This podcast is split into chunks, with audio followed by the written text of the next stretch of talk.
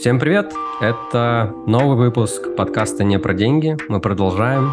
Я продолжаю. Это увлекательное путешествие. Я даже недавно придумал для себя такую формулировку подкаст исследования. Вот. Приглашаю вас двигаться вместе со мной. И сегодня у нас в гостях Аня Бичевская. Представлю Аню. Аня предприниматель. Аня недавно организовала школу soft skill ов и мета-навыков в Humanity. Аня, я думаю, большинству из вас знакома как основатель сообщества Stay Hungry. Я думаю, вы о нем наслышаны. Аня ведет подкаст о взрослении «Радио Аня». Думаю, вы тоже слышали. И Аня еще менторит и консультирует людей, в принципе, по развитию. По развитию людей, куда расти, как развиваться. Аня, привет. Если что-то хочешь Вань. еще добавить, welcome. А, ну, в целом, как бы, наверное, основные какие-то мои роли а, ты сказал. Вообще мне сложно себя как-то описывать в последнее время в плане того, что же я такое. А, но, наверное, основные вещи и главные направления моего э, движения и развития ты сказал верно. Спасибо. Угу. Классно, классно. Ну и в этом подкасте мы разговариваем не про деньги, как бы это забавно ни звучало, не про деньги, но про деньги. Как говорится, не деньги, они не про деньги. И мне интересно в этом подкасте э, поговорить с тобой о том, как ты относишься к деньгам, как ты понимаешь эту сущность, чем она является для тебя, как ты про это думаешь. Давай раскроем Анну Бичевскую с этой стороны для аудитории. Что для тебя деньги, Ань? А, у меня долгое время было определение для денег, что это кровь проектов. То есть это я всегда воспринимала деньги как э, способность влиять. То есть, э, если есть деньги, ты можешь инвестировать во что-то, поддерживать что-то, давать чему-то жить. Вот. И в целом я вот так к этому стараюсь относиться, но в своих финансах веду себя совсем иначе. Вот. То есть я бы, наверное, сказала, что у меня мое отношение к деньгам как-то преобразовывается в процессе жизни. А, но по большому счету я понимаю, что, наверное, я консерватор в плане денег да, то есть я э, человек, который на личном опыте пережил кризис 98 года в достаточно сознательном уже возрасте, и я, честно говоря, очень сильно запомнила тогда хаос и кошмар и ужас, когда у людей реально там, не знаю, э, накопления жизненные, э, там, всей жизни и так далее превращались в труху, и вот этот э, весь голод, у меня, помню, прям есть э, отдельные воспоминания на тему того, как люди переставляли ценники. А вот в момент, когда случился кризис 98 -го года, условно, ну, условно, порошок стоил рубль в обычной жизни. И как бы в этот день как бы цены выросли в 10 раз. То есть как бы и люди бегали просто, причем э, ценники переставлялись приблизительно так. У меня было какое-то количество денег, я была подростком, у меня а, был, а, ну, есть отец, но вот тогда как бы отец давал мне какие-то карманные деньги, он не жил с нами и давал, а, периодически приезжал и чего-то мне там оставлял. И я пыталась эти карманные деньги хоть как-то во что-то типа инвестировать, чтобы них был хоть какой-то профит. И я помню, как я там пыталась купить что-то а, что может мне пригодиться и что в долгую там как бы да может храниться там и так далее и как люди вот если у тебя сознание не может так быстро поспевать за этим что у тебя там вещь стоила рубль ты идешь, она стоит 10, ты думаешь, ну окей, ладно, я поищу что-то подешевле. А тогда еще я из Калининграда, ну я не знаю, как это было там в Москве или в других городах, в Калининграде тогда еще была такая торговля э, рыночная, без образования рынков, то есть там продавали все, что только можно на коробках, и это, мне, кстати, кажется, в Москве тоже самое было. Помню горбушку mm-hmm. того времени. Да, да, да, было вот. такое. А, и, в общем, короче, вот ты как бы идешь по этому рынку, думаешь, ладно, поищу что-то подешевле, подходишь в другое место, а там то же самое, что тут 10, там уже 15 или 20. Ты возвращаешься к там, где было типа 10, а там уже тоже подняли цены. То есть как бы это был реальный хаос. И я как бы человек, э, у которого семья, к сожалению, финансово и как-то там социально а, с каждым поколением так получилось, э, немножко деградировала. То есть у меня самым мощным социально а, востребованным и финансово успешным человеком в семье были бабушка и дедушка. А у всей другой, ну, то есть у моей тети, у моей мамы не случилось в связи с разными обстоятельствами. Моя мама там заболела, у нее было иммунное заболевание на всю жизнь, и как бы она не могла работать. Вот, и, соответственно, как бы ее финансы очень зависели от государственного дотаций, там, а моя тетя посвятила часть жизни, в том числе уход за моей мамой. И поэтому, условно, у меня э, я росла в состоянии и в ситуации, когда с деньгами было прямо жу- жутко туго, и, и, и как меня воспитывало три женщины. Они, э, у них были очень разные стратегии. Моя мама сразу же спускала все деньги, как бы, и потом садилась на шею моей тети. Моя тетя все время учила там разумности и тому, что надо все время откладывать. И тут приходила э, как бы э, волшебница, фея, моя бабушка, и решала все финансовые проблемы нашей семьи, приезжая всегда там из другого, из другого города с гостинцами, там с, э, с деньгами, со всеми, со всякими историями. И поэтому у меня какое-то такое э, смешанное, мне кажется, отношение к деньгам. И долгое время я вообще не могла толком на себя тратить деньги. То есть я была приучена, э, ну, и это, кстати, меня спасло в итоге в стратегии сейчас, как бы, если говорить сегодняшнему дню, то, что я всегда, то есть я там где-то типа я там откладываю лет 15 деньги. То есть я всегда часть, часть денег а, переводила в валюту, и как бы, э, причем, так как, как э, банкам я тоже не супер доверяла, у меня, в общем, частично деньги хранились в банковской ячейке. Угу. То есть как бы не под подушкой, слава богу, но вот э, банковской ячейки, то есть частично в, на всяких картах, понятное дело, но какие-то деньги хранились и так. В общем, если у многих моих друзей был вопрос, как научиться типа, а, там, не знаю, экономить даже. То есть у меня вообще такой проблемы никогда не стояла. Я вообще на себя не тратила деньги, а, всегда откладывала, блин, на черный день условно. Вот, потому что в российском в российских семьях у каждого есть опыт, когда наступал черный день, когда это происходило. То есть мы, мы здесь в этом плане прошиты, конечно, а, на уровне да, ДНК. Ос- особенно дети 90-х, которые видели, там, не знаю, кризисы 98-го, и, в принципе, весь этот период, он типа жестокий, и это часто встречающийся паттерн, там, по моему опыту, когда человек научается просто исходя из своего опыта детского, вот, э, ну, как бы откладывать, потому что тема с деньгами, она в детстве была напряженная, были лишения, сложности и прочее, и а, вот, ну, твой опыт, да, ты ну, научилась а, нехотя, можно сказать, откладывать, потому что это про безопасность, я так понимаю, для тебя. Да, конечно, это про безопасность. И, честно говоря, я, я думала про это. Для меня это еще вопрос про свободу. Потому что, например, если забегая вперед, да, вот ситуацию прошлого года, я очень рада, что у меня была и есть подушка безопасности, и это не заставляет меня в ситуации кризиса искать любую работу, чтобы прокормить себя. А, это позволяет мне, а, там, я не знаю, это позволило мне а, год дать себе время, чтобы прийти в себя после того, как там вся моя деятельность в одночасье закончилась, да, в марте прошлого года все, что я делала, стало невозможным, к сожалению. Вот. И ситуация того, что я как бы думала об этом так называемом потенциальном черном дне, который может наступить, да, а, позволила мне, во-первых, психологически как-то прийти в себя, да, то есть не заставлять себя сразу, не мучить себя тем, что у тебя там, я не знаю, ну, накопление максимум на один месяц, ведь ну люди да, есть, у тебя нужды, нужды живут... собственно, не возникало, да, я тебя прекрасно понимаю, у меня потому да. что схожая ситуация, как бы, тоже те средства, которые были аккумулированы за последние несколько лет, они позволили сейчас комфортно там и перемещаться по миру, и если возникали какие-то траты неожиданные, они вот, собственно, ну, как бы создавали тот буфер, и психологического как бы давления не создавалось.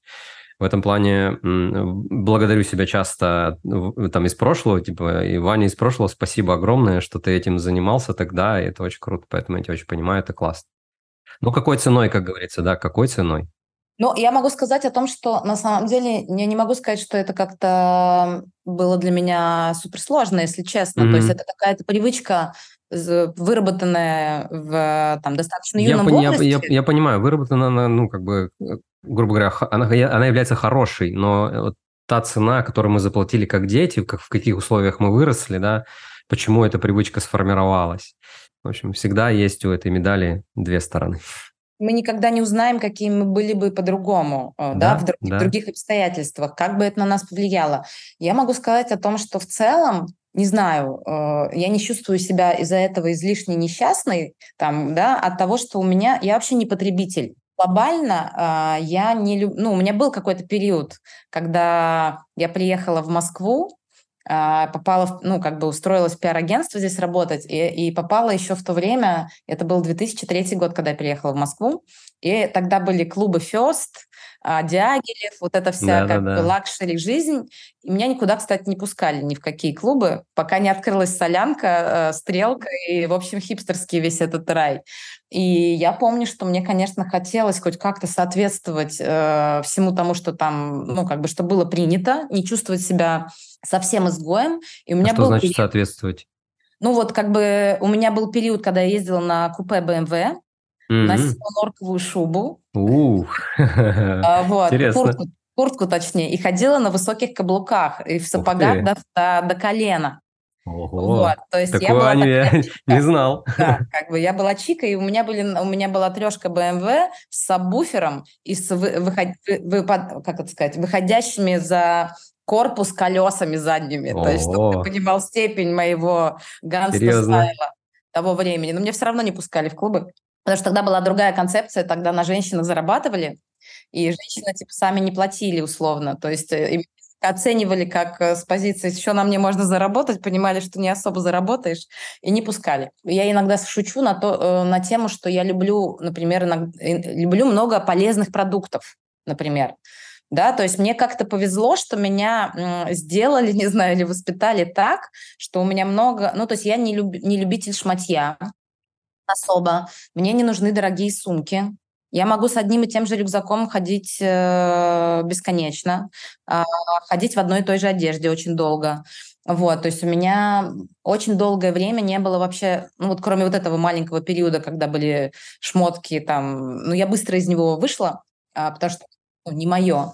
Вот, то я просто это к тебе к тому, что вот эти истории с тем, чтобы откладывать деньги, это не было для меня супер насилием в плане того, что я себе во всем отказывала. Мне особо и не надо. Как бы, то есть мне не нужны пятизвездочные отели, хотя я не, ну, я не против себе, не против иметь возможность как бы выбирать либо пятизвездочный, либо, например, какой-нибудь маленький бутик найти или еще что-то. То есть э, для меня деньги – это, опять же, вот про свободу и возможность выбора. Вот. А, и круто, когда вот ты можешь и то, и другое. Но, например, ну, мне кажется, что когда я а, достигну момента, э, что я смогу постоянно позволять себе пятизвездочные отели, то есть мне кажется, что это так скучно использовать только это. То есть когда у тебя есть возможности все попробовать, как бы использовать только одну часть спектра, ну, как-то странно. То есть э, вот э, я даже вот когда думаю о том, что сколько мне денег нужно, я понимаю, что мне не нужны собственные яхты, не нужны никакие собственные там э, самолеты. А, я бы, наверное, вот для меня э, деньги нужны для того, чтобы инвестировать в какие-то проекты классные. И еще я бы хотела, наверное, иметь три каких-нибудь э, дома или квартиры в разных частях мира. Вот О. это, наверное, единственное, что мне бы хотелось, чтобы у меня был дом, там, я не знаю, ну, может быть, не Бали, но может быть Бали. Допустим, на Бали у меня был бы дом, и я бы там ретритный центр устроила. Там, например, у меня было бы что-нибудь в Португалии, а, допустим, как бы, ну, центр Европы, да, и, например, что-нибудь, не знаю, в Аргентине какой-нибудь. Ну, то есть какие-то такие вещи, чтобы у тебя были точки, в которые ты можешь перемещаться по миру и там, не знаю, путешествовать оттуда, жить, чувствовать мир по-другому, изучать его там и так далее. То есть вот только, только, только такие вещи. А, я, у меня был период, опять же, когда были какие-то... Тогда еще я думала о том, что вот классно кучу бабок иметь и все такое. Я ходила, например, у меня был период ходить по мишленовским ресторанам. И ты приходишь в эти мишленовские рестораны, а там все пожилые люди сидят, как бы, и, и скучно, дико скучно. И думаешь, блин, вообще не мое место. Мне а прикольнее как, сидеть... Как, как, как появились в твоей жизни мишленовские рестораны? Просто ты вот про этот период жизни рассказываешь, и я слышу про то, что он ну, как бы прилетел из контекста твоего окружения, может быть, периода, и ты такая, да, это интересно попробовать, тоже вкатилась в эту историю, ну, потом такая, это не мое, наверное. Мишленские рестораны – это то же самое, или ты туда заинтересованно сама пошла смотреть? это было вместе. То есть э, у меня вообще мой жизненный путь можно разделить на, ну, на две таких большие части. А, первая часть – это некая корпоративная как бы жизнь. Да? До 2012 года э, я приехала в 2003 году в Москву, и я работала в пиар-агентстве достаточно мощном. Потом я работала в РЖД, в дочке РЖД, и, и, участвовала, и участвовала в перезапуске бренда РЖД, потому что возглавил Круто. А, пиар, пиар-департамент РЖД а, мой бывший начальник в пиар-агентстве. И туда ушло много людей, которые начали делать уже для РЖД. Я работала с а, комитетом по туризму города Москвы и ездила представлять Россию на международной арене. Вот. И даже возила, кстати, что очень прикольно, иностранных журналистов от, э, от Владивостока до Калининграда. То есть я пролетела Круто. всю страну. Круто. Вот. И потом у меня был период Comedy Club еще, когда они только стали частью, только э, получили доступ к, к ТНТ. Вот. После чего у меня был парк Горького. А, еще у меня было книжное издательство. Ого, еще было книжное издательство у тебя опыта? Эксмо. Вау. Да. И, и я, как бы, если честно, везде получала опыт, что я не вписываюсь. Я не вписываюсь, не вписываюсь, не вписываюсь. Меня из двух мест даже выгоняли. У меня как бы два увольнения а, как бы за плечами. Причем в одном, в, в одном месте меня увольняли так, что я сидела где-то месяц, э, потому что я отказывалась увольняться, хотя мне не нравилось там работать, но я просто не давала никому сделать то, что я не сама приняла решение. Вот, и я сидела, короче, трудовую дисциплину соблюдала, там у меня уже не было никаких дел, я просто сидела в своем кабинетике, как бы, и вообще мне не звонили, никто со мной не, не коммуницировал, я просто сидела как это, сторожевой, сторожевой пес в будке. И мне там, в общем, я всех достала, и мне сказали, Ань, скажи, сколько тебе денег дать, и уйди, пожалуйста. Как бы, и, в общем, мне дали нормально, и я после этого год себя искала. И я потом поняла, что у меня жизнь такая говорит, окей, как тебя перевести-то в ту сторону, куда тебе надо? Блин, ты боишься остаться без денег? Ладно, окей, сейчас придумаем тебе что-нибудь. И вот таким вот извращенным вроде как методом... А, а, да? а страх про деньги присутствовал, да, все это время? Слушай, как ну, вообще страх... это чувство, оно ну, э, рядом? А, ты о нем думаешь? А, я думаю, конечно, про деньги, хотя, знаешь, Э, странно. Я вижу людей, которые тоже чувствуют небезопасность, но они как будто бы совсем по-другому работают э, с этим.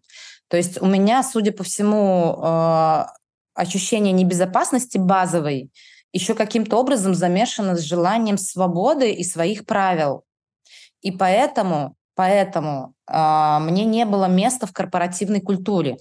Я там не вписывалась со своими э, очень свободолюбивыми достаточно э, подходами, и желанием, не знаю, вникать, почему так происходит там или что-то еще, да, то есть э, плюс я думаю, что незрелая, конечно, была подростковость э, личности, да, в плане того, что мне было важнее настоять на своем, нежели, может быть, иногда сделать дело. Я это понимаю прекрасно. Вот, но так было так, и вот я понимаю, что что у меня это, говорю, небезопасность присутствует, поэтому я, допустим, а, что-то откладываю, у меня есть всегда запас денег на то, чтобы, там, я не знаю, ну, минимум полгода а, а там продержаться, а, потому что, ну, как бы у тебя может случиться все что угодно со здоровьем, с чем-то еще. Ну, то есть без, без, без каких-то денег, без э, какой-то страховки, мне кажется, жить в современном мире невозможно. Ну, вообще, как бы любому человеку. Я, я тебя прекрасно понимаю. Просто у меня ну, в личной практике огромное количество кейсов, и, наверное, самый, один из самых популярных кейсов, которые ко мне приходят с запросом, типа, я не могу как раз-таки копить, у меня нет подушки безопасности, и вот это все создает, понимаешь, какой дисбаланс, особенно как бы на ментальном уровне особенно в текущем состоянии. Я, когда слышу от людей истории, там, у меня, не знаю, денег от зарплаты до зарплаты, и там на один месяц, дай бог, вот, э, мне, субъективно мне, Ивану Давыденко, становится ну, немножко тревожно, потому что оно же, ну, как бы я начинаю проецировать на свою историю, и мне начинает становиться страшно, вот эта картинка там, э, я умру под мостом, ужасы вот эти все возникают, и мне потом, этому боится, естественно, моя детская часть, да, мой, мой, мой внутренний ребенок, я, ну, в детстве э, пережил много, много лишений, было тоже сложно, и мне приходится как бы возвращаться в это состояние осознанности и прихожу в взрослой частью, начинаю себя поддерживать и там в том числе инструментами рационализации, вот тоже там на числах показывать, рассказывать, табличка. Вот смотри, я действительно прям открываю табличку и такой, смотри, на несколько там месяцев, лет нам хватит, все в порядке. Вот. И после этого прихожу в себя, успокаиваюсь, такой, окей, ладно, продолжаем дальше. Вот. Это непростая штучка, да. Ну вот я понимаю, что у меня как будто бы безопасность, связанная с деньгами, судя по моим действиям, она не единственная необходимость и а, какая-то внутренняя сильная потребность. То есть у меня еще большая какая-то потребность в свободе и в том, чтобы как бы жить, э, ну, как сказать, нетривиально, что ли, интересно. То есть для меня самым каким-то страшным моментом, я это, кстати, словила сейчас в Москве, находясь, а, просыпаться затемно, как бы, да, вот, э, вот у меня ощущ... Э, необходимость вставать очень рано и куда-то впиликать работать, типа на, в офис или что-то еще, это вот прямо ощущение, ну, как бы, ну, для меня это воспринимается практически как рабство. Угу. Ну, ограничения, а, да, я слышу про да. ограничения. И, и, например, когда я ушла, вот эти начала рассказывать, что у меня два периода был, был корпоративный, условно корпоративный, работа на разных, разных людей. Закончила я на парке Горького, я там запускала парк с Капковым вместе. Я помню, это прекрасный а, проект, да. прям это было супер. Да, а потом начался предпринимательский опыт. Сначала э, технолог... ну, сначала этот, господи, э, проект про путешествия, э, приложение I, про путешествия. I know, I know travel. Да, да, да, да, да. Классный потом, Да, потом Stay Hungry э, появился, и вот сейчас вот у меня новая реинкарнация, связанная с Humanity. Вот, ну, в общем, когда я ушла, и мне не нужно было никому ходить, как, ни к какому времени и так далее, я себе, я себе сказала, что моя главная роскошь будет это вставать без будильника. Потому что учить себя ежедневными подъемами с будильником, насилие, вот эти вот, пока, вот эти все мемы про то, как люди себя еле дотаскивают до работы, вот для меня это казалось просто это ху, ну, худшее, что может случиться. Ты вообще не свободен. Ты как бы вот э, а, в этой матрице э, фигачишь. Но сейчас я, например, пришла к тому, что я себя сама поднимаю рано, кстати, тоже без будильника зачастую, просто просыпаюсь, просто стала э, раньше ложиться. И, и говорю себе, ну, и, и это уже история про мой выбор и про дисциплину. То есть не про то, что мне навязали, и я не могу с этого, там, не знаю, соскочить, а это какой-то собственный выбор. Хотя я понимаю, что можно работать в компании тоже по собственному выбору и по собственному выбору Нет, вставать. конечно, конечно, конечно. Да, но вот у меня была какая-то такая, какая-то такая история про вот... я понимаю, что это как будто бы ну, не менее важно, чем финансовая безопасность и физическая для меня. Угу. Да, я понимаю, как раз у меня назрел вопрос про мотивацию. Сколько вот в твоей э, предпринимательской деятельности, когда ты свободно выбирать, э, там, когда вставать, куда ходить, с кем работать, не работать, э, вот здесь э, мотивация связана с деньгами, как у тебя выглядит? Потому что во многом я слышу, что мотивация условно делать то, что я хочу, она как будто и важнее. Как вот они у тебя связаны, эти две истории? Ну вот сейчас я нахожусь в точке, когда э, что-то произошло, э, возможно, ну как бы я, честно говоря, ча- часто шучу на тему того, что Путин лучший тренер личностного роста, потому что этот тренинг, э, конечно, просто как бы год за жизнь. Вот да, ощущение, мы очень, что мы все... очень сильно все поменялись, да. Да, что все с ног на голову, в кишки наружу, вот как-то, в общем, не знаю, даже невозможно подступиться, чтобы описать это, что произошла за трансформация. Вот. Но, но, но я для себя это, наверное, называю, что я повзрослела. Но повзрослела не в позиции, что, как бы, знаешь, тоже разная взрослость бывает. Есть люди, которые говорят, я вот там взрослый, и ни во что не верят вот некую циничность обосновывают взрослостью, что так мир устроен, это невозможно, лучше там синица в руках, чем журавль в небе, бла-бла-бла. Это такая, как бы, знаешь, взрослость э, человека, который опалил крылья. Как бы вот он попробовал разное и теперь как бы побаивается. Вот. А у меня взрослость про, а, скорее про некую, с одной стороны, не, ну, как бы не то, что несогласие, э, то есть я не хочу дать этой ситуации как бы испортить мне жизнь. Да, по мне в некотором смысле там хорошо проехались, да, но я имею возможности, э, у меня есть я, у меня есть мой ресурс, мои, э, там, не знаю, мой социальный капитал, мой опыт, э, моя сила как бы внутренняя и так далее для того, чтобы найти способ а, найти решение, выйти из этой ситуации э, с трансформацией и с заделом на будущее. Именно по этой причине, например, я не стала искать, э, что мне делать из, той же, из того же контекста, которым я и до этого занималась. Потому что я понимала, например, что делать большие фестивали, такие, как, которые делали в Москве, ну, это невозможно нигде. Те бюджеты, которые здесь выделялись, и как мы вообще все это делаем, как для людей в Москве важен как это выглядит, э, эстетика там и так далее, это нет ни в одной стране мира, реально. Как mm-hmm. бы, люди гораздо проще относятся к дизайну, к тому, к всему. В общем, короче, всем на половину вещей наплевать. Вот, э, вот этот наш шоу как бы в некотором смысле, и куча доделок, перфекционизм. Вот, и я подумала о том, что если я продолжу делать то, что я делала, то я неизбежно буду э, ну, находить бесконечное, поводов, по, бесконечное количество поводов для разочарования, для печали, для того, чтобы э, сравнивать. То есть ты так или иначе будешь сравнивать. Я подумала о том, что это классный, хоть, хоть и жесткий э, повод перепридумать себя еще раз и начать тот путь, который ты вообще, ну, ну, то есть не то, что я вообще об этом не думала, то, чем я сейчас занимаюсь, но начать некий третий путь, который поможет мне прожить еще раз, э, ну не еще раз, точнее, поможет мне прожить э, часть жизни по-другому абсолютно, занимаясь совсем другой практикой, занимаясь совсем другими делами, развивая себя в другую сторону вообще.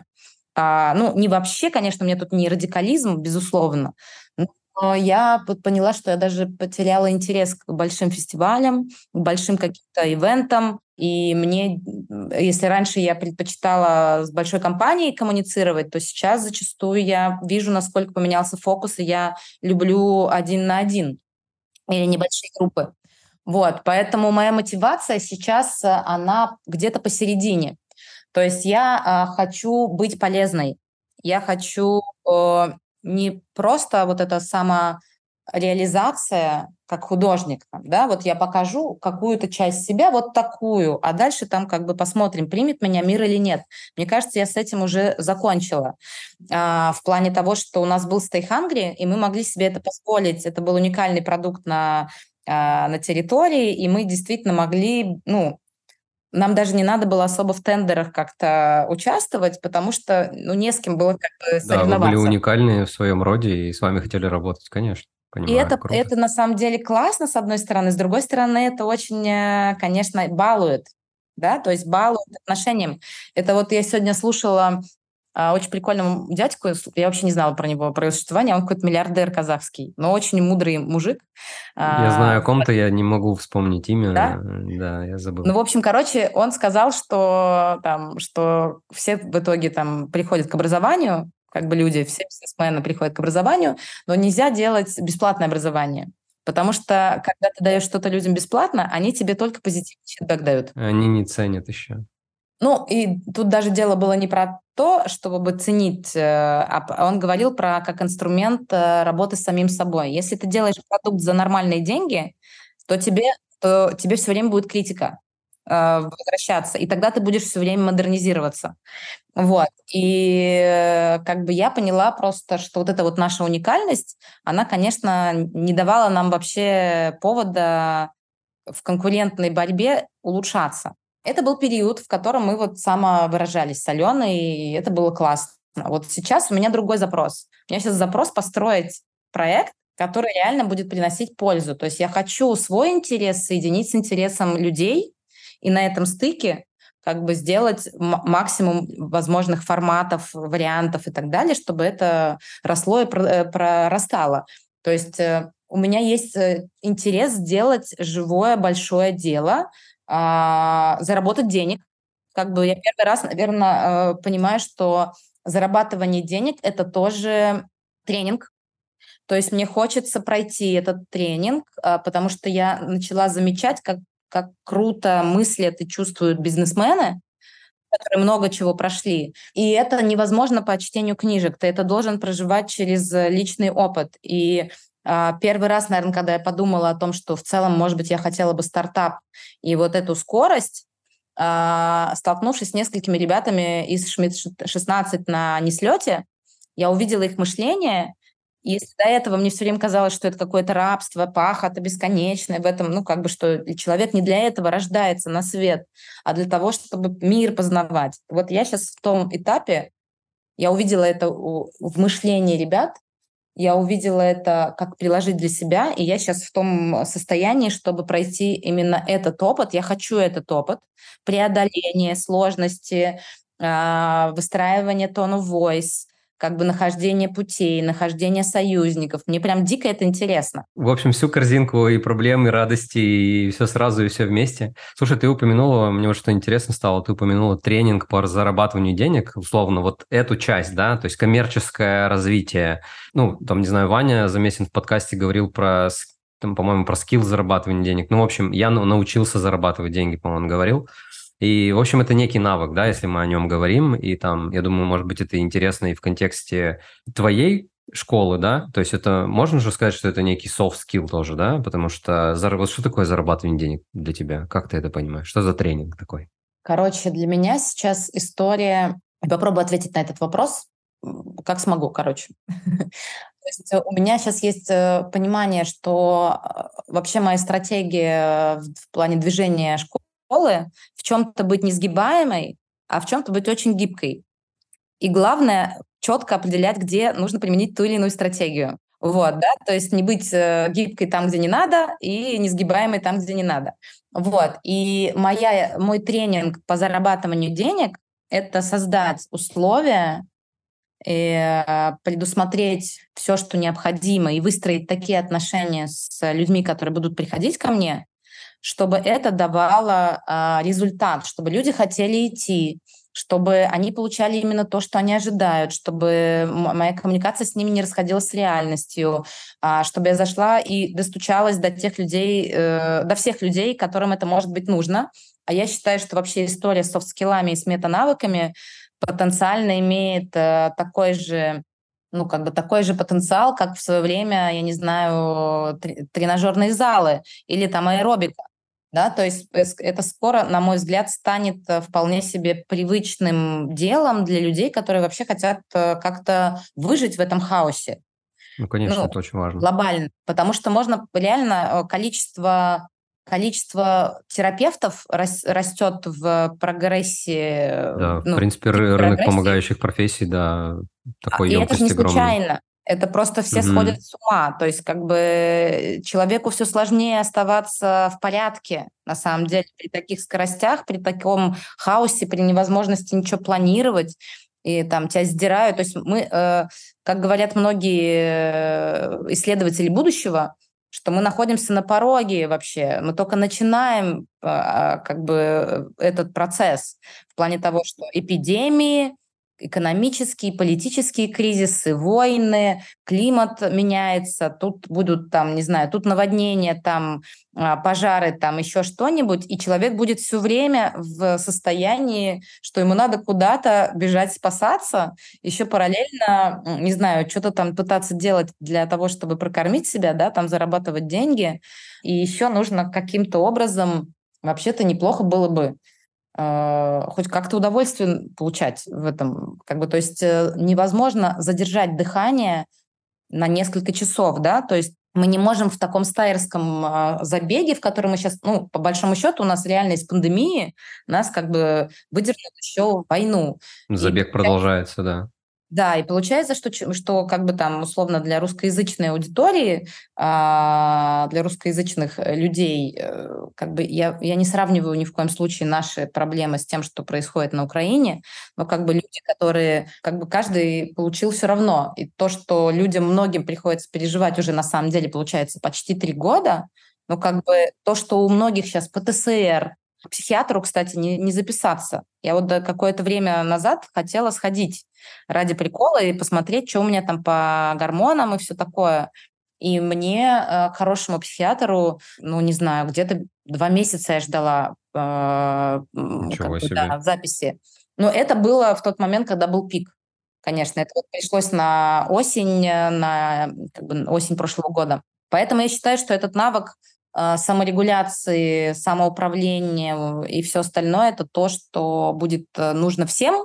Поэтому э, главное э, научиться как-то людям правильно про это рассказывать. Потому что это работа, и то, что мы видим сейчас, там, не знаю, в Инстаграме, выигрывают те, кто и зарабатывают беш-бабло, те, кто обещает шоткат. Все люди устали, да, как бы всем хочется на самом деле поверить в то, что кому-то удалось взломать код Вселенной. Да, все хотят серебряную пилюлю волшебную. Да, и как бы и думают, ну мне так кажется, что так думают, я не знаю, что они там думают, конечно, думают, ну блин, а вдруг ему реально удалось?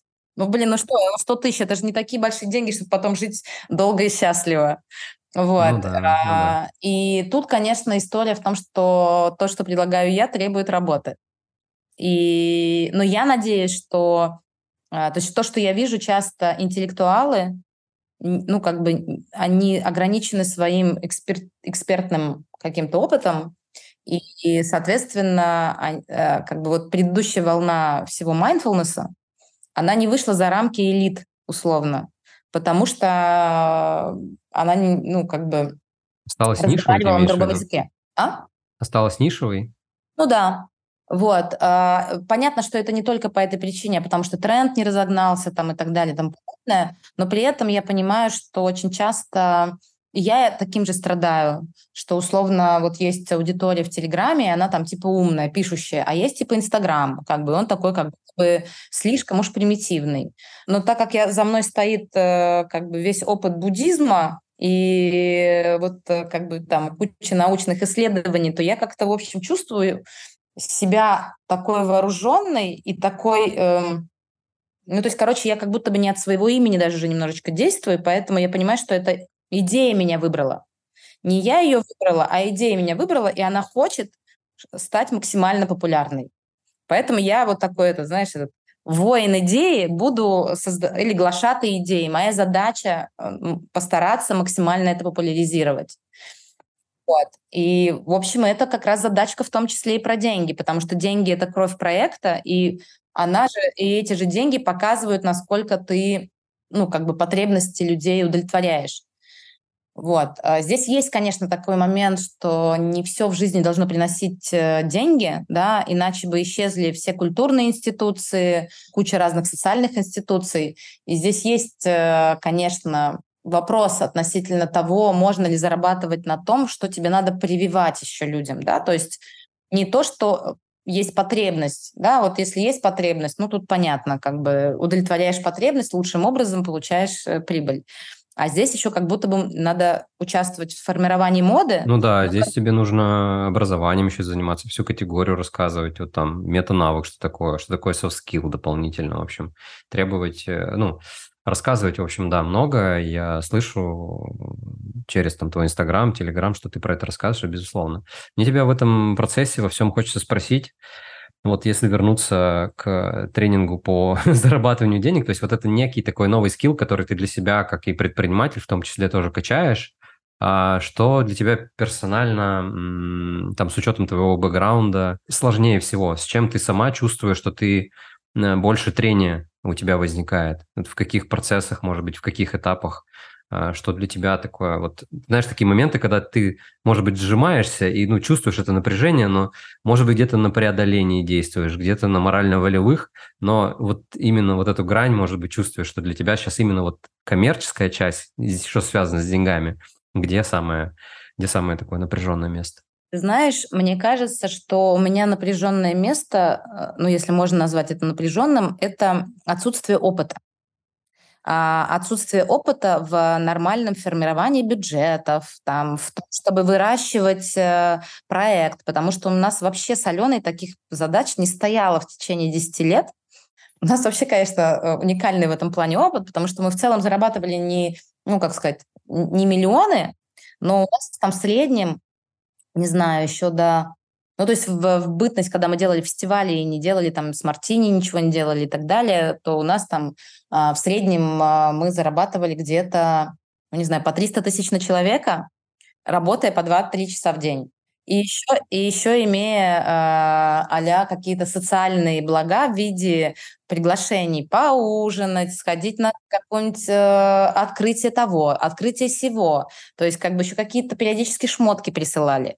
Или там э, какие-то даже косметосы. То есть, в общем, в принципе, ну, как бы я почти не тратила, например, на культурные, развлекательные какие-то вещи, потому что я везде была звона, да, и как по сути за счет нашей деятельности получала доступ к вот этим вещам.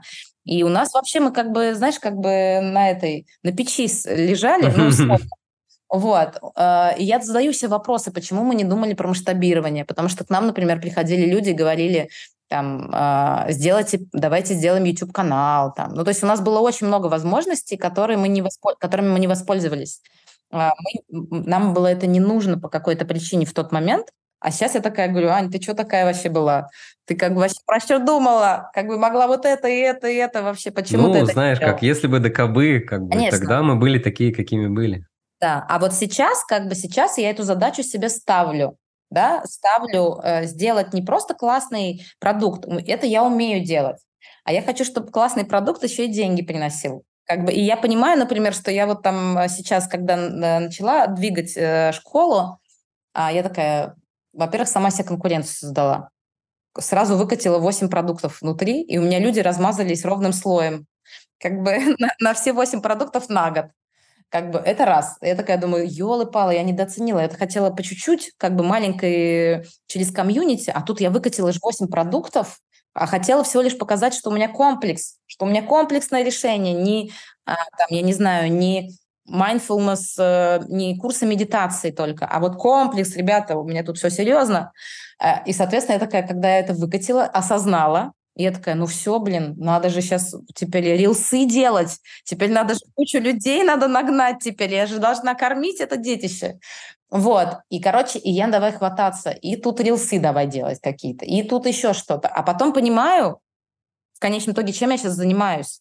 Я сама отвечаю на все заявки потому что это и есть как бы продажи, потому что у меня есть э, менеджер, девочка, с которой я работаю, у нее просто половина людей не ответили на ее как бы письма, и я взялась сама пройтись по всему списку, то есть я там 85 заявок сама как бы обрабатываю. И я понимаю, что вот это, к сожалению, ну, не к сожалению, вот это я сейчас делаю для бизнеса, потому что у меня каждый второй разговор заканчивается тем, что люди как бы платят за курс с которого мы стартуем, и что как бы я, ну, как бы, что я сделала неправильно, что я, во-первых, людей потащила через сайт, хотя я сейчас всем пишу и понимаю, что у меня со всеми этими людьми была уже коммуникация по разным, э, разным историям, то есть это очень близкий круг пришел, да, а мы его там на сайт отправили, заявку отправлять, потом какой-то менеджер им писал, вместо того, чтобы просто в одно касание, не знаю, через Телеграм как бы сделать это. И вот, ну, как бы, то есть вот я узнаю такие вещи, что это некрасиво э, сторис снимать. Я сейчас немножко... Я ну, понимаю, ты проходишь прям предпринимательский путь, постигаешь все своими руками, видишь все эти проблемы. Это того стоит, это того стоит. Да-да-да, и я, и я разговариваю с людьми, они мне говорят, Ань, мы ни черта не поняли, там, что у тебя на сайте. Так, поняла, как бы, то есть, слава богу, у меня не, реально люди мне дают комменты, и иногда они очень неприятные, Точнее, у меня был один раз, э, когда мне прям реально очень было неприятно слышать, что мне человек э, отгружает, но я все равно благодарна этому, потому что это позволяет эм, ну, не терять бдительность, что ли. То есть невозможно, э, ну, сейчас вообще проекты в одно лицо делать сложно. Я, к сожалению, с точки зрения именно менеджерской команды, по большому счету, все равно человек, который принимает все решения и дает только какое-то там, я не знаю, задание. То есть у меня нету партнера, с которым я могла бы, там, не знаю, маркетинг обстучать или что-то еще на равных, чтобы можно было покреативить вместе и так далее. Лапсанг в этом плане, я его даже не трогаю, потому что он отвечает за методологические части mm-hmm, Я школы. понимаю, эти процессы операционно нужны вещи. Да, да, да. Мне вот как бы нужно это все, как это делать. Э, я пыталась найти тех же самых каких-то менторов и так далее. Честно говоря, подходы в этом бизнесе так как он все равно частично инфобизнес получается. Хотя я думаю, что получается все школы инфобизнес теперь. Ну, во многом, да. Я думаю, разница, вот то, что мы называем инфобизнес и типа инфобизнес нормальный, заключается в том, кто какие дает обещания. То есть, э, если ты онлайн-школу по-нормальному пытаешься сделать, то ты, конечно, будешь э, совсем по-другому выстраивать продукт, да, в плане того, что а, там на тебе лежит 50% ответственности только за то, человек выйдет с результатом или нет, и ты это коммуницируешь таким образом и, и делаешь таким образом. А если тебе обещают золотые горы, то вот, наверное, это инфопродукты, такие вещи, например, не стоит, наверное, покупать. Но я просто к чему? К тому, что нет специалистов. Я поняла, что у меня э, как бы у меня уникальный в некотором смысле кейс что я не э, Skillbox, я там строю не Skillbox, не Яндекс Практикум или что-то еще. Ну, в смысле, объясню сейчас, что имею в виду, что это некая школа, которая выдает какие-то продукты, да, и ты не знаешь, кто за ними стоит, условно, какая-то группа чего-то авторов. А есть второй подход, он в основном вокруг брендов, бренда человека. Что ну, человек, экспертов еще. Да, mm-hmm. эксперт. Я именно про это имела в виду, что вот есть типа экспертиза, и человек упаковывает ее в какой-то продукт. А у нас получается, что мы как бы взяли тему, как бы с кучей, на самом деле, направлений, которые там могут быть, с одной стороны. А с другой стороны, тут есть очень сильно персональные бренды, да, в плане того, что очень понятно, кто это делает и что это делает. И люди нету, я, по крайней мере, пока не нашла специалистов, которые могли бы меня проконсультировать, как нужно строить такую штуку, да, и на что нужно обращать внимание, где у тебя могут быть э, там проблемы, там, не знаю, с костами, когда у тебя инком меньше, чем outcome, ну, короче, вот это все. Вот, и меня пока от моих э, ошибок, как бы мне э, можно эти ошибки совершать, потому что я в целом, ну, как бы у меня не очень раздутая зарплатная ведомость, да, то есть так как мы с Лапсангом партнеры, как бы я не плачу ему зарплату, да, Ну, например. понятно, вы просто делите, да, вместе, я понял. Да, и, соответственно, как бы если, мы, если что-то идет медленнее, чем я предполагала, или что-то там не залетает, или что-то в этом роде, ну, как бы я в целом не, э, ну, мы не, не теряем, не приобретаем, но и не теряем. Вот. И это позволит себе компании, в которых, наверное, у тебя там куча сотрудников и так далее, у тебя есть какие-то я просто слышала о том, что очень мало образовательных проектов на самом деле в конечном итоге э, прибыльны. Что об этом говорится много, но по факту вот недавно буквально из тусовки SLP а, ребята закрыли образовательный проект, который запускали на Латам, например. И, в общем, когда ты пытаешься вот этот бурный рост, как бы иногда, я насколько понимаю, возникает э, возникают э, ситуации, в которых ты как бы очень много потратил, но по каким-то причинам люди пр- продолжают не покупать твой продукт. Поэтому то, что мы двигаемся на мали... не, не на таких скоростях, может быть, даже и к лучшему в итоге. Но я хотела бы построить большую штуку.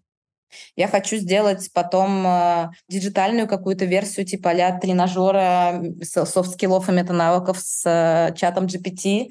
Ого. Такой какой-то личный, личный твой как бы духовный наставник или что-нибудь в этом роде. Ну и помимо духовности, безусловно, просто я считаю, что это как будто бы какое-то противоядие тоже от хаоса. Ну, под духовностью можно называть все что угодно, да, в плане от миссии твоей личной, кто-то это душой называет, кто-то это называет чем-то вот, э, ну, как бы очень глубинно личностным. Но вот без этой вот истории сейчас как будто бы не прожить мне кажется. Сложно да, слишком. Да, да, да, да, это безусловно, безусловно, очень важно. Слушай, классный, классный, классный опыт прям походишь. Здесь много роста, особенно вот с той части, которая с коммерческой стороны вопроса всех этих движений денежных средств, как, куда, зачем особенно много людей, их нужно, правда, всех там контролировать, чтобы было им комфортно, приятно, они понимали ценности, их потребности закрывались, и в итоге это все там для тебя выльется в хороший профит. Классный, классный опыт. Я, я немножко хотел еще вернуться, даже, наверное, не вернуться, а перепрыгнуть на сообщество. У меня к тебе, как человеку, который имеет огромный социальный капитал, я считаю, это прекрасно, это очень важно. Вот там ты во многих проектах участвовал, со многими сообществами знаком, знакомы. Сейчас ты там как минимум упомянула два больших сообщества предпринимателей, SLP и там Шмиты. И мне в этом контексте интересен такой, знаешь, вопрос и денег в целом, как вот э, там в, твое, в твоей вселенной, в которой ты сейчас э, вращаешься, людей, с которыми общаешься, как, может быть, звучит там через там твои радары, да, как тема денег воспринимаются в твоих комьюнити, с людьми, с которыми ты общаешься, и есть ли там, знаешь, какая-то некая такая табуированность? Как вообще это все существует? у меня есть какое-то количество людей, которые проходят курсы «Девушка с деньгами», или знаешь такой, наверное, курс? Конечно, конечно. Да, кстати, тоже я знаю Настю. Да, она вот, прекрасная. в этом плане молодец, конечно, что она это сделала еще тогда, когда это не было модным. Да, да, да. да. Вот. Короче, быть э, рациональным и э, думать наперед сейчас, мне кажется, начали все. А, ну, по крайней мере, мое окружение точно. А, и людей можно разделить на тех, кто там, я не знаю, преодолевает какие-то психологические проблемы, чтобы просить больше денег за свою работу, а, повышать какой-то там, я не знаю, мне прям бесит, конечно, эти все вещи про чек, типа повысить чек, мне вообще, как бы, э, так как я сейчас в этот рынок захожу, все эти термины убивают. Все эти воронки, прогревы и все вот эта хрень, как будто это не про людей, а, не знаю, про материал какой-то, который ты там ну, с ним это некий перформанс-подход, да, все про цифры, эффективность, эффективность, это все продуктово-маркетинговые, в общем, истории. Да, и, в общем, есть люди, которые вот с какими-то психологическими как бы вопросами, например, а, разбираются, а есть люди, которые просто понимают, что они что-то как-то вот э, э, стоимость жизни увеличилась, и как будто бы вот все то, что они делали раньше, перестало работать, и надо в этом разобраться. И они идут разбираться со своими финансами, а, чтобы просто какой-то системный подход к этому сделать. У меня нет ощущения, что это прям супер табуированная тема, но при этом, конечно, никто не обсуждает свои доходы. Так или иначе, вот, это не, ну, как бы не принято, но есть ощущение глобально, что ну, так как я, у меня много людей среди креативного класса, да, которые сильно пострадал от всей этой ситуации, люди, многие употребляют слова, что они э, отложили свои хотелки как бы в долгий ящик, и сейчас они занимаются тем, что э, дает стабильный доход все, кто занимается, там, я не знаю, съемкой видео, писанием текстов, а, реклама и все остальное. Я вот даже тут не попалась, читала один канал, а, и попалось э, размышление там разных э, чуваков по поводу того, как э, искусственный интеллект влияет на, там, на креативный бизнес.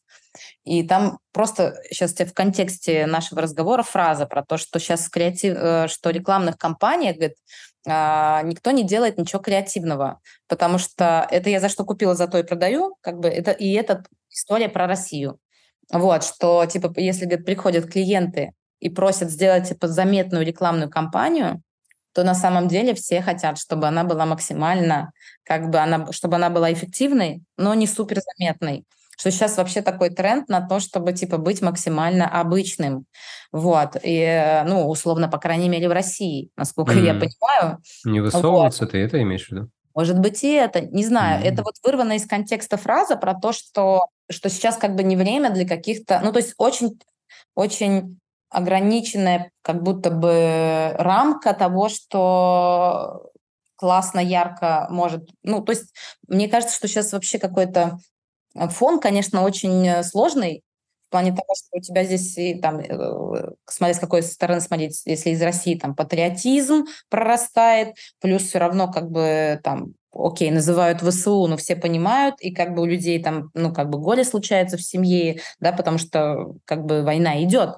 И, и вот в этом контексте люди как-то пытаются жить, бренды как-то пытаются себя представлять, ну, в общем, короче, это сложная хрень, и поэтому на, на всякий случай, мне кажется, все придерживаются какой-то середины, чтобы mm-hmm. никого не, не там... Никого не, знаю... не задеть, ярче да, да, не да. быть, чтобы не слишком да. веселиться. Вот. Mm-hmm. И я вижу, что вот все как бы упростилось сильно в этом плане, и что действительно люди, которые ставили себе задачу делать крутые дизайны, или там делать какое-то классное медиа, или там еще что-то, они сейчас как бы как будто бы отложили вот это все на, в долгий ящик, и типа, окей, надо придумать упаковку для картошки, хорошо. Ну, я утрирую. Я понимаю. Вот, и поэтому деньги стали, конечно... А, вот э, недавно тоже с подругой общалась, которая говорит, что открылся какой-то бутик, я не запомнила название, в Москве, где э, сумки Биркин, Келли, и вот всякие Биркины, Келли и все остальное можно без предзаписи купить что раньше никогда такого было невозможно сделать, как бы что э, как бы эти сумки люди там, то есть тебе возможность купить эту сумку дают только тогда, когда ты уже там совершил какое-то количество покупок. И э, это это перепродажники, это то есть это мульти мультибрендовый бутик, То есть они где-то это покупают. Вот. Но суть в том, что вот такая опция возможна. И я, например, это а, соединила с тем, что все поняли цену деньгам, то есть всех тряхануло. То есть раньше как будто бы деньги нарисовывались из воздуха немножечко. Вот. А сейчас всех тряхануло, все стало дороже, деньги стали ценнее. И поэтому все поняли, что это тоже какая-то базовая как бы наука, а, которая что необходима. Деньгами нужно заниматься, да. Да, как бы тоже вот как бы что деньгами, что со... Ну, то есть, короче, ощущение, что люди поняли, что вообще-то всем надо заниматься для того, чтобы а, как бы прожить какую-то адекватную жизнь. И ничего нельзя, как сказать, ни, ничто невозможно игнорировать, короче. Как будто Само бы по вот себе ничего осознание. не решится, да, нужно заниматься всеми сторонами Да. жизни. Да, интересно, интересно. Действительно, это все, это все предельно важно. Сейчас, правда, да, произошли большие изменения, люди стали по-разному там относиться. Ко мне часто приходят, да, тоже с вопросом, типа, что сейчас делать с деньгами-то, собственно? Куда, как, чего, особенно в ситуации, когда огромное количество людей разъехалось. И как бы это все теперь так заменеджерить? Вот, а этот момент, который ты говорила, что люди откладывают свои хотелки, ты вот когда говорила, мне как-то стало так даже немножко грустно, потому что это для меня в какой-то степени про ну, подавление своих желаний, потому что вот эта вот суровая реальность, которая наступила, теперь мне не позволяет, как будто бы мне сейчас э, не то, что не до этого, а я в, в текущем контексте, да, вот как бы с этим ну, шумом большим, громким, который есть, я не могу как бы быть ярким, быть таким, как я хочу, а, там, не знаю, где-то даже, может быть, и не зарабатывать столько, сколько я хочу, и уходить осознанно в это пике какое-то, да, а, там, не делать яркие кампании, вот потому что так. И мне кажется, это в том числе и повлияет, э, да, я думаю, уже влияет на какое-то вот э, психологическое, на ментальное состояние, когда нужно себя сдерживать, потому что вот такие обстоятельства. Ну да, здесь, э, здесь, а, опять же, это как будто бы, знаешь, там ты стал серьезным взрослым с ответственностью. То есть, условно, если... У меня ощущение вообще, что эти три года, вот мое окружение, то есть сейчас моему окружению в среднем там 37 типа лет, в среднем где-то 37-38, и как будто бы это критическая разница между 34 и 37, например. То есть вот эти три года, начался ковид, вот потом все остальное, и люди, и вот это вот как будто бы эти три года и так поменяли людей, и так бы они уже стали бли, ну, ближе к 40, да, вот, а, а тут они их как будто бы очень сильно люди поняли, что их ценности, да, на что они не готовы тратить э, энергию. То есть э, как будто бы жизнь, вот эта вся тусовая Москва, ну, опять же, это с моей, с моей колокольни. Mm-hmm. Я, возможно, не знаю, может быть, там где-то есть э, бесконечные вечеринки, и я про это не в курсе. И просто я говорю только со своей, со своей, со своего фокуса вот этих людей, что эти люди резко стали э, людьми, которые выбирают а, очень близких друзей, нежели тусовки, а, провести время с родителями, нежели как-то по-другому, остаться дома, почитать книгу, послушать подкаст или что-то еще. То есть вот эта вся мишура жизни и радость в некотором смысле, она испарилась а, потому что все как будто бы осознали реальность, в которой они находятся. И, и может быть в этом даже что-то есть полезное, не знаю.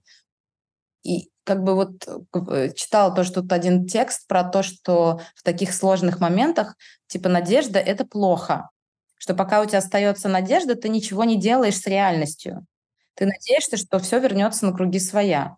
Может быть, а, сейчас мы все а, проходим опыт осознавания, что никогда больше не будет как, как прежде, по разным причинам, не только по причине войны и изменившегося мира, а потому что мы тоже все стали старше.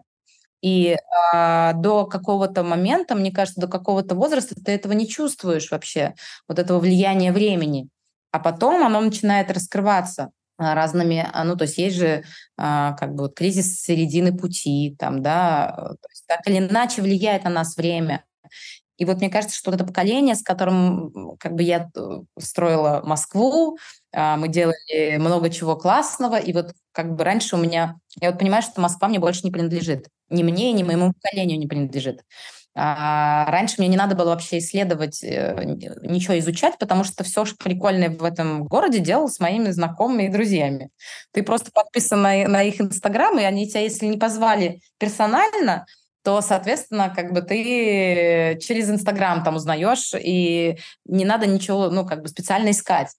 А, а сейчас я не особо ищу, конечно, но и ничего и нет, как будто бы. Как будто бы все эти люди, они либо уехали, либо перестали этим заниматься. Вот эти. Даже вот, например, узнала, что э, психодели э, перестали, вот у них последний пост ноябрь прошлого года. Да, кстати, я давно не слышал про этот проект ничего. Да, ну то Ох. есть как бы эпоха, эпоха точно уже закончилась, и она закончилась э, по разным причинам, в том числе в переходе в более зрелое состояние этого поколения, которое вот 10 лет, тут было в каком, по-моему, Получается, наверное, в 21 году было 10 лет или, или в 22-м 10 лет стрелки. Вот этот период, по сути, это десятилетие закончилось. От, от старта парка Горького в 2011 году, стрелки и все остальное. Вот все, как бы новое, новое, новый мир, новая эпоха. Да, как-то у нас так эпохально к подведению черты э, под э, окончанием эпохи поколения парка Горького. Слушай, у меня, наверное, даже вот э, в связи с этим есть такой завершающий вопрос, и он такой тоже, может быть, где-то подводящий черту.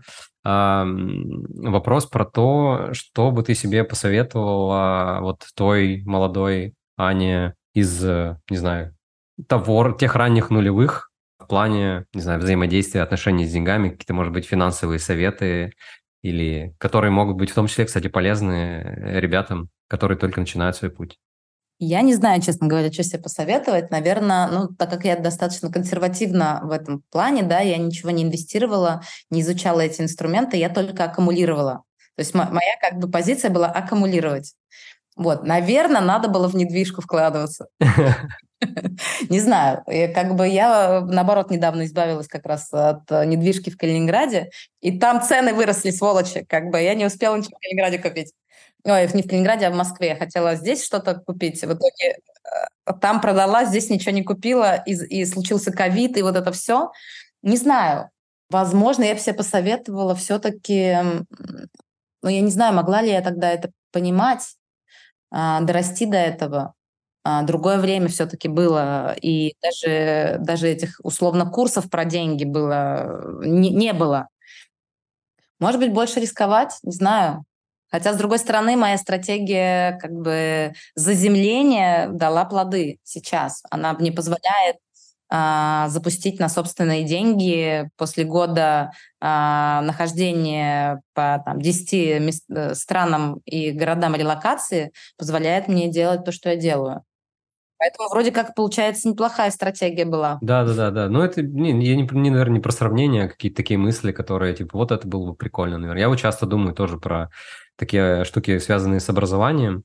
Вот буквально я там вчера пост размещал в канале о том, что ну, типа, я там периодически собираю книги, какие-то рекомендации материалов, подкастов, видеоблогов про, про тему финансов, там, как, что с ними делать, что почитать, что посмотреть и прочее. у меня такая мысль появилась. А, вот бы мне кто-то такой список прислал, когда мне было там 20 лет, да, кто-то бы мне вот дал вот какую-нибудь книгу почитать там, вот это, наверное, было бы прикольно, потому что э, мы шли какие-то свои пути, делали свои ошибки огромные, там, не инвестировали, не покупали недвижимость, ну, то есть как-то как двигались. Это было прекрасно в любом случае. В любом случае было прекрасно. Мы там, где мы есть сейчас, ни о чем не жалеем. Даже у меня татуировка есть no regrets на, э, как бы на запястье. Но у меня, конечно, периодически всякие мысли про пожалеть э, вылезают. Вот. Но я просто понимаю, что на самом деле самым полезным было бы просто иметь пример рядом человека, который бы это делал. То есть просто э, мы все равно копируем стратегии наших родных, вот. И стратегия самого успешного э, в моей семье как бы человека в плане финансов была спрятать заначки как бы, э, по всем как бы местам. Как бы, как, знаешь, говорят, что сосновые леса распространяются на 50% из-за того, что белки а, прячут шишки и забывают, где спрятали. Вот моя бабушка имела такую стратегию. Как бы я тоже иногда у себя в дома, а, когда мы э, там что-то переезжали, я как-то нашла пару тоже схронов, так я думаю, блин, приятно, как бы, как я себе классно отставила конвертик с деньгами. Вот если бы было бы, ну, как бы, если бы был кто-то, кто что-нибудь подобное делал, наверное, я бы смелее какие-то вещи делала. Вот. Э, я в этом плане, конечно, ну, реально не, не, специ, не специалисты, наверное, не, не, не совсем даже э, дооцениваю важность этого вопроса. Сейчас вот я к этому начинаю относиться более серьезно. Вот. Но не потому, что мне по башке стукнули, хотя, наверное, и потому тоже, а, но и потому, что вот этот вот э, тоже советская история про то, что мы все такие идейные. Ну, как бы, да, действительно, что, типа, деньги — это такая грязная материя, там вот это все. Да, да, куча Боже, не гоже да, умным, да. взрослым людям вообще туда соваться. У меня нет такого отношения, как будто бы. Но, возможно, где-то внутри, если покопаться, я что-нибудь такое найду. Э, единственное, что меня сейчас эм, смущает, есть такая еще концепция, а, я не знаю, кстати, ты веришь в это или нет, что вот если типа ты делаешь все правильно, то деньги придут. Ну, вот. хороший вопрос, что такое правильно? Ну, как бы, типа, вот ты на своем пути, ты там э, делаешь, э, а, ты раскрываешь... А, ты имеешь в виду, делаешь то, что ты хочешь, э, да, не да, делаешь да, то, что не хочешь, там, условно, свободен. А, слушай, я скорее склонен верить, да, что если ты делаешь... Мы вот как раз с Ваней в подкасте обсуждали про проявленность некую, да, когда ты что такое вообще проявленность, как я ее понимаю? Когда ты э, взаимодействуешь с публичным полем, там, сообществом, с миром из своего естества. То есть ты там, не знаю, вещаешь, рассказываешь, делаешь что-то, что тебе искренне нравится. И люди, видя эту искренность, это естество, они откликаются. И, соответственно, это трансформируется потом там во взаимодействие, там, условно, рыночное, там, кто-то покупает у тебя, кто-то с кем-то ты находишь какие-то взаимодействия. И на это все приходят деньги в этом формате я верю. То есть ты делаешь то, что тебе нравится, люди на это приходят, а, они там разделяют с, тобой твои ценности, взгляд на мир, вы как-то коллаборируетесь, э, появляется вместе какая-то сущность там, не знаю, единого проекта, потом, может быть, здесь появляется какая-то коммерческая сторона, вот это все. И это так или иначе, я думаю, что да, все равно приводит к какой-то именно ну, денежной финансовой части. Ну, в общем, если это работает, надеюсь, я на правильном пути. Я верю, что ты на правильном пути. Ты классный делаешь проект. Спасибо тебе за это. И Спасибо думаю, тебе. на этой прекрасной ноте мы будем завершать наш классный разговор. Аня, спасибо тебе большое, что пришла. Был очень рад услышать. Спасибо, что позвал. Всем пока-пока. Пока-пока.